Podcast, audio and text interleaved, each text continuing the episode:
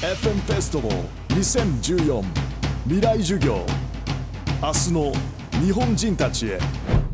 未来を変えるイノベーションは起こせるのか。未来授業。Third Lecture 講師伊藤豊夫テーマイノベーティブな建築が日本の未来を作る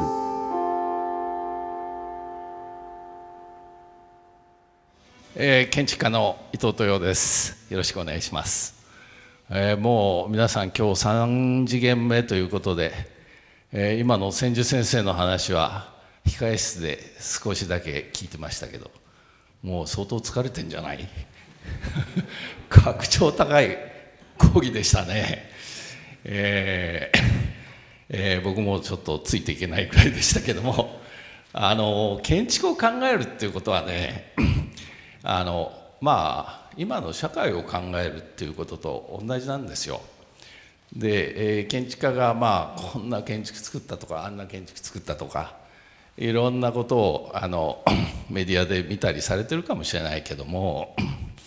えーまあそんなことは全然大した問題ではない。えー今の社会をどう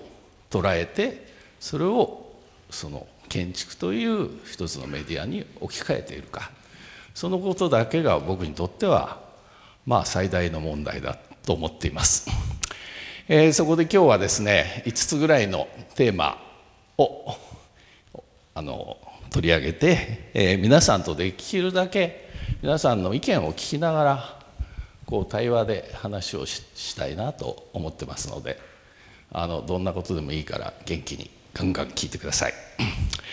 それでまずですね東日本の大震災から3年半ぐらいもうじき次の春で4年になりますが、えー日本は何か変わったんだろうか、えーまず、えー震災後、えー被災地津波のエリアに行った人って赤いあの丸を上げてみてくれる？あ書くか。はい。あ結構半分ぐらいいますね。えーそれで、えーなんかそこで、えーボランティア活動とかなんかそういうことをやったっていう人は、えー赤でも白でもいいけど。あそこそこいますね、えーそれじゃあ話しやすいんですけれども。まあ僕もねあの被災後何十回と、えーいろんな町に通ってます、えーそれで、えーまあ、かなりそこで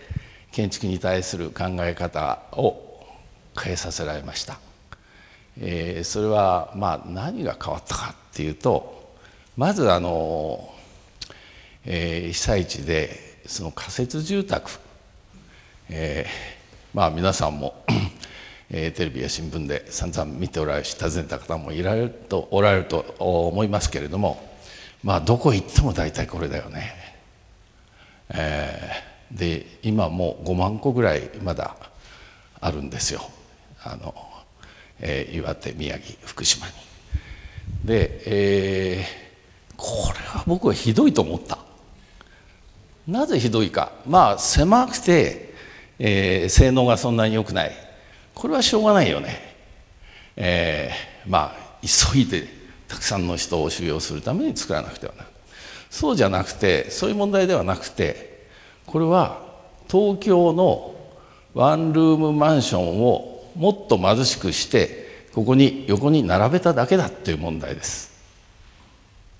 で、えーここに入ってる人たちと話してみると、えーこの人たちは俺たちは昨日まで80坪とか100坪の家に住んでたんだぞ、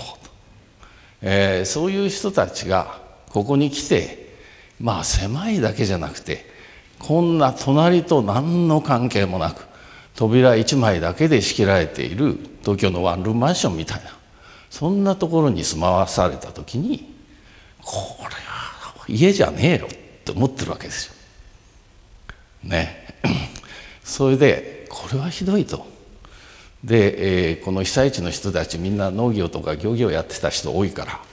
そういう人たちはあまあ隣の人ともう通過で、えー、縁側越しに話をしたり、えー、土間から入っていって話をしたり、えー、そういう人たちばっかりなんですね。そういう人たちになんでこんな東京のような人と無関係に過ごすプライバシーだけを最優先するような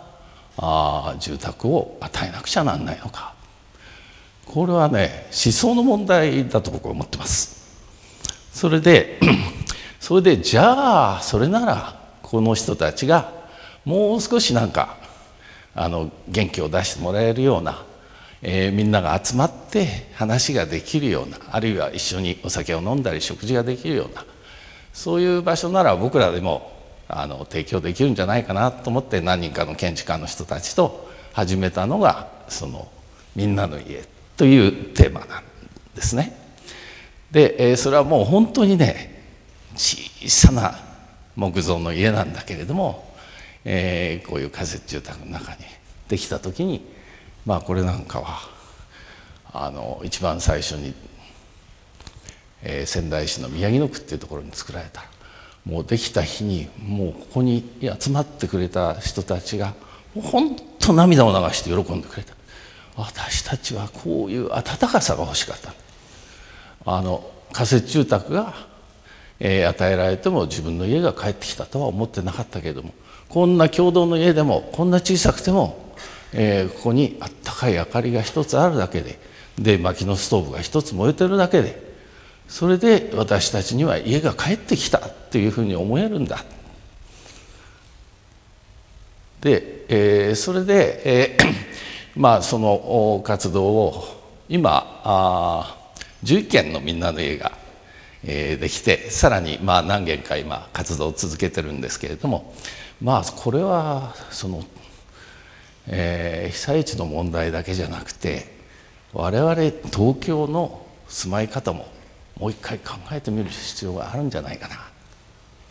えー、そんなわけであの皆さんに、えー、将来あなたはどんな家に住みたいか、えー、いうアンケートをあの、えー、取りました。えっ、ー、となんかその震災後日本は変わったって思う人いる？誰か手挙げてくれる？あのアンケートでもあんまりなんかね、えー、何も変わってねえよみたいに あの割とクールな人多かったんだけど。はいあなたどうですか？CM とかで。CM とか、はい、キャッチコピーで、はい、あの日本のっていうのをなんだろう言うことがこう増えた気がしていて、はい、なんかこうみんながこう日本っていうものをすごい意識している気がするっていうああなるほどね。あそれはあるかもしれませんね。えー、まああの時はね確かにあの震災後の半年ぐらいだね。半年ぐらいはやっぱりみんな何かしなくては、えー、自分たちも何かしなくてはと思う人たちが多かったでも1年経ち2年経つとだんだんまあ元の暮らしに戻ってしまって、えー、その記憶もどんどん薄れてきてしまっている。というのが現実ですね。えー、それで、えー、っと このアンケートの中で えっと高井さんって今日います？あいないかな？あいる？あの夜ゼミの方。あのこのこの方が和を重んじた新しくても古き良き文化芸術観を重んじた日本の建築に住みたいですと。東日本大震災を受け復活のために今も多くの人がこの日本をなるべくあ支えるべく努力していると思います。その復活奇跡を起こすのは日本を深く思う日本人の力によってなされるのです。うん。いいよね。はい。何か言いたいことあったら言ってください。えそうですね。うん、そうさっきも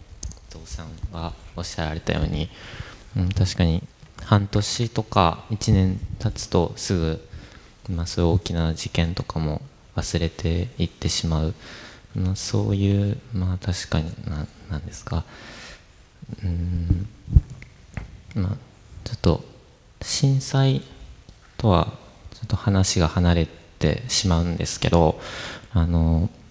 最近ニュースなどでこうオリンピックの話をよく耳にした時に、はい、こうなんか日本にカジノを作って外国人の方々を呼ぶっていうのを聞いて、い。やなんでカジノを作るのかなとこう疑問に思うんですよね。だってそれって元にこう日本っていう国には長い歴史中世とかからこう築いてきた日本の大切な文化がもっと多く歌舞伎だったり和食だったりあるのに、なんでカジノなんかを作ってこう外国人を呼ばなきゃいけないのかっていう、もっとそういうもの古き良きものっていうのをもっと日本らしさ大切にしてそれを発信して、まあ、それを武器にして戦うことが日本人としての誇りであるしその日本っていうものをもっと知ってもらえるしもっとこう強いだけじゃなくてこう尊敬してもらえると思っています。あなるほど、はい、あいいことですね。あの 僕らはねあの、まあ、明治維新後ねあどうぞ座ってください。あの、まあ、この20世紀という1世紀間その西洋から入ってくる文化、えー、これがもう最高のものだとずっとみんな信じてひたすらその、えー、それまでの、えー、日本の文化を捨ててしまって、え、西洋化をもう重んじてきた。まあ、それによって、えまあ、非常に工業的な発展を遂げた技術的な発展を遂げたっていうことは言えるんだけれども、え、一方で、え、そういう日本の古き伝統みたいなものがあ全部こう顧みられなくなったっていうことがありますね。でそれを21世紀は今じゃあ都市とか環境とか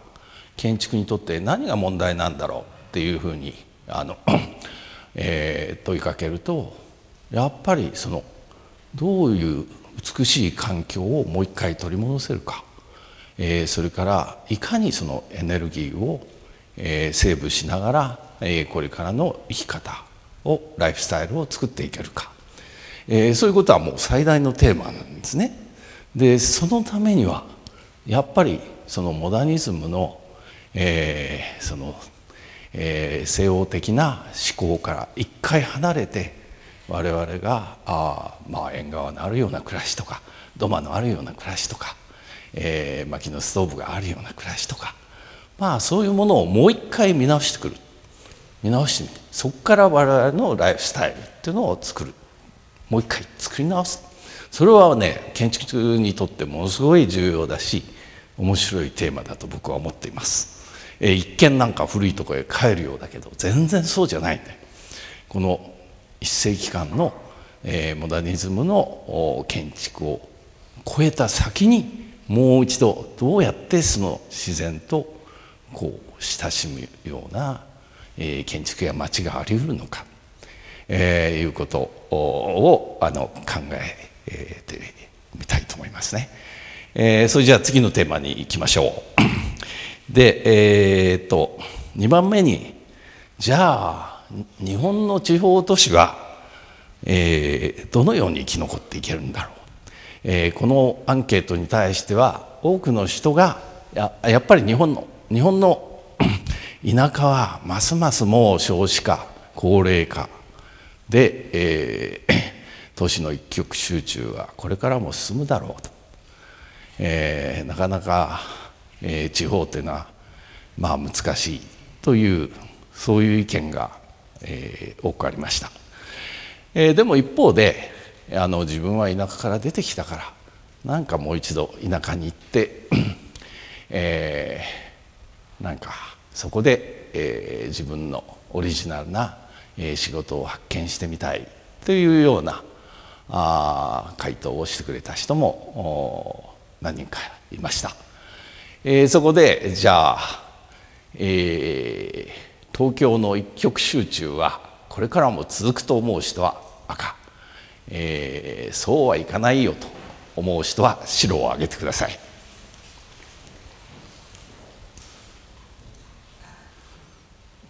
おえー、まあ赤が多いですけれども、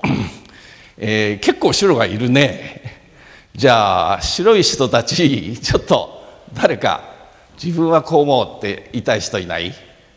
手挙げて。あじゃああなた。大学名と学年とお名前を先にお願いします。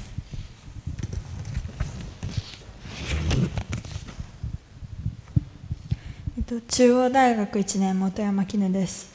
えっと、私はむしろ東京の一極集中はもう終わったと思っていて今ネットとか発達してやっぱりいろんな都市がネットを通じて発展していけるようになっていると思っていてでなんかさらにあと東京はうーんなんかこれからも発展はするんだろうけど発展の余地が多分地方より少ないと思うんですよ。だから今地方はもっと発展の余地がいっぱいあってこれからうん東京とは違う方向でもっと発展していけると思います。あなるほど。あなたは、えー、地方で育った人？はい。ああそれで、えー、将来地方に戻りたいと思ってるの？そういうわけでもない逆にち地方にはうんあんまり戻りたいとは思っていない思っていない、はい、ああそれはまたちょっと、えー、どうしてかよく分かんないところもありますけど、えー、じゃあ今の意見に対して反論というかそうは言ったって東京だよっていう人はいる？はいどうぞ。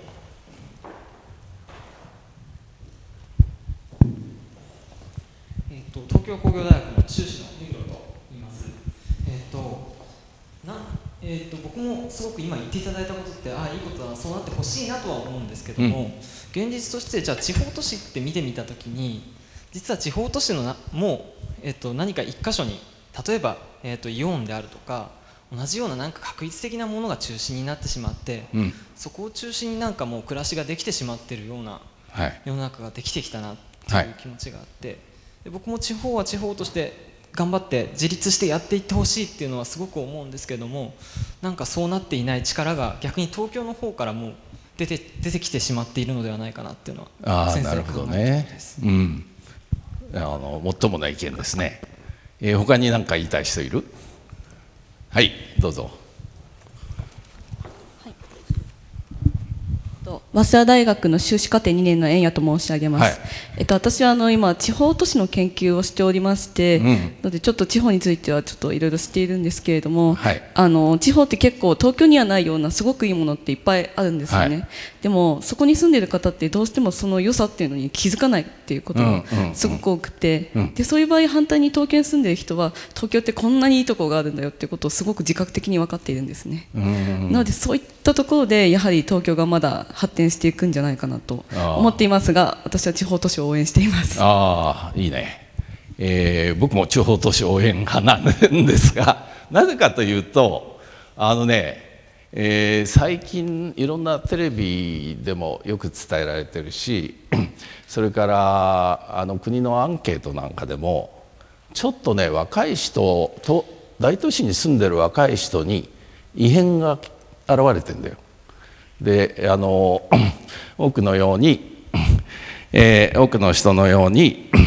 やっぱり東京一極集中だよと思ってる人は多いんだけれども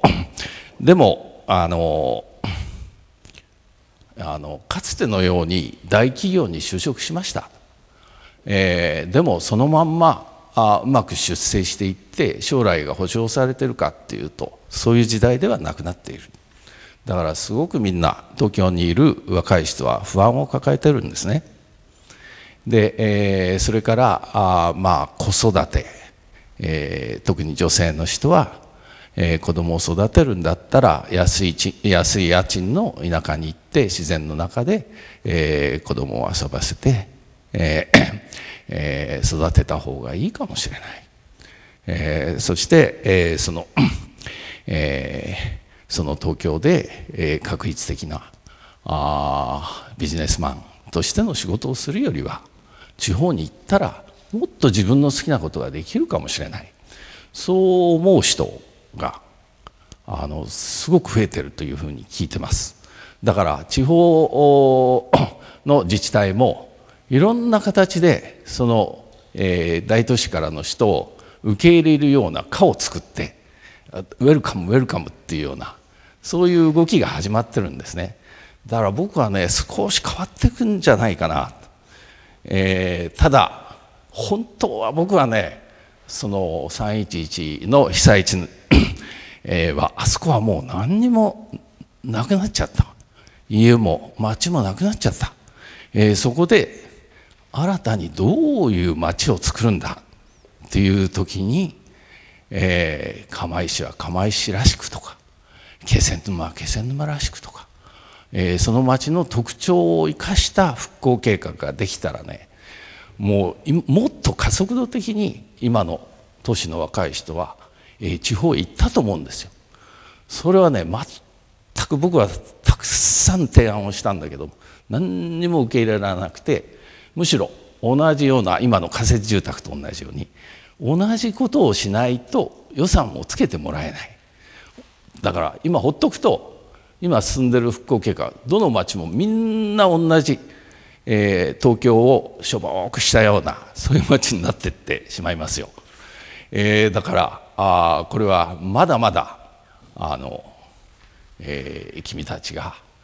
頑張って僕はそれを書いてほしいと思うんだよね。えー、それで実はあのさっき紹介にも僕の紹介にもありましたけれども、えー、震災の年からあの東京に伊藤塾という私塾を作りました、えー、これは若い人と一緒にこれからの建築を考えてみようという 小さな、えー、塾なんですけれどもそれと同時にあの、えー、今治市愛媛県の今治市瀬戸内海ですね、えー、そこに大三島っていうきれいな島があって、え、そこにあの今治市が僕の建築ミュージアム小さな建築ミュージアムを作ってくれたんです。それで東京の塾生の人たちと、えー、そこへこの島に行って島の人たち特にまあ農業をやってる人それも、えー、昔からその島に根付いて農業をやってる人はなかなか出て出てきてくれなくて、えー、関西とかですね、えー、都市から I ターンでえー、農業をやってみようっつってサラリーマン辞めて、え、農業を始めたようなそういう元気な人が何人かいるんですね、え、そういう人たちと 対話を始めたらねうちの塾生がねみんな虜になっちゃってですでにあの東京での仕事を辞めてこの島に移住した若い人もいます。それからうちのあの関わっていたスタッフなんかも若いスタッフも、えー、もう辞めてうちを辞めてここへ行きたいと、えー、そういう人も現れてるし、えー、塾生の人たちはみんななんか自主的にここに通ってここで何かやりたい、えー、そしたらあのえー、この町というか島の人たちからもえー、いろんな仕事を一緒にバス停を作ってよとか、えー、なんかね一緒にカフェを作ってよとかまあそういう仕事を頼まれて、えー、まあ本当にこれボランティア活動なんですけれども、えー、東京のうちの若い人たちがまあこう喜んで通ってくれてるんですね。だからねなんか地方もまだまだ僕は可能性があるんじゃあないだろうかと、えー、思っています。えー、まあアンケートでもねいろんな面白い、えー、例えば京都大学の安田君っています？ああなたはあの確一的なまちづくりはやめてほしいんだよっていうようなことを、えー、言ってましたね。はい。はいどうぞ。いやまあそういう理想論でしかないんですけどその、うん、さっきおっしゃられたように多分予算がつかんとか今は問題があると思うんですけどやっぱりその確率的なところって今結構多くて例えば国道沿いとか歩いたりしてもやっぱどこの国道とかでも結構同じような景色とかが多くてやっぱりそういうことをしてるとやっぱ魅力は感じないけど、まあ、さっきから話の流れであるようにそうですねそのなんていうんですかその土地の特色とかやっぱそういう人間とかを生かして何かできればなっていうところかなと思っています。はい。あのー、まあ、君の意見に大賛成なんだけれどもちょっと気になったのはなんか割と人事みたいに言ってる気がしたんだよ。あのあのいやあの確一的なまちづくりはやめてほしいって 言ってるけど君がやめさせなきゃだめだと僕は思うよ。そういうつもりでないと。あそうですはい、うん、その通りだと思います。ただちょっとはいただあの今何ができるかっていうのをやっぱ考えてる途中なので、うん、そうですね。だからほんまにまあでも人事なんですけどやっぱ人事っていうことはその人が動かなあかんとは思ってるわけで、うん、その方法を、はい、人を動かす方法みたいなのは考えようとは、まあ、思ったり、うん、まあ、常に考えてるわけじゃないですけど思ったり思わなかったりぐらいで、はい、うん、まあ、でも確かに、うん、はい、はい、もちろんまだ学生さんだからねあのこれからだと思うけども真剣にそういうことに取り組んでほしいなと僕は思います。えー、っとあとえっ、と面白い意見はいろいろありました。えっ、とこれは名古屋商科大の岡崎さんっています？はいあの君はあの次のオリンピックの問題にもとても面白い意見を持っていたんですけれども、まあ、外国人に、はい、あの地方をむしろ、えー、来てもらってそこから何かを変えていきたいっていうようなあの答えがありましたよね。はい、はい。それについて少し、はい、えーと、先ほど地方のお話でもあったんですけども、はい、住んでてその自分のところの魅力がわからないっていうのはやはりそのしょうがないことなのかなっていうのは私自身思いました。やはりその住んでいるからこそ分かる魅力と住んでいるからこそ分からない魅力っていうのもあってそれはやはりその外から来た方でないと分からないところがあるんじゃないかな。で実際にその私も外国人友達が何人かいてその京都に連れて行った時に清水寺に連れて行こうってシンプルに思ったんですが清水寺には対してその興味を持たずにそのお店の、えー、ディスプレイだったりとかそういったもののその日本人の、えー、おもてなしっていうところにすごい気をあの打たれたらしくて、はい、私自身そんなつもりはなかったんですけど、えー、そこに一番感動されて私はカルチャーショックを受けたなっていうのがありました、うん、だからこう分からないことっていうのは、もう分からないことではあるんですけども、うん、魅力をそれに対して持っている方っていうのもすごい今はあるんじゃないかなって私は個人的に思ってます。ああいいいい意見ですね、うん、そういうなんか外国の人それもあのな何か特別な場所へ連れてくんではなくて何でもない中に行って、えー、そこで彼らが何を感じるか。あの日本のように東京東京に一極集中してる国って異常だとこれは思うんですよ。ヨーロッパ行ったらみんなもっと分散してるから。フランスなんてパリっつったってまあパリは東京に比べたらはるかに小さいしえー、ましてやドイツなんかだったらもう本当に小さな都市の集合体みたいになってるから、えー、全然考えてること違うと思うんですよね。えー、だからあまあそういう外国人から何か発想を得るっていうのはすごく僕はいいと思いますね。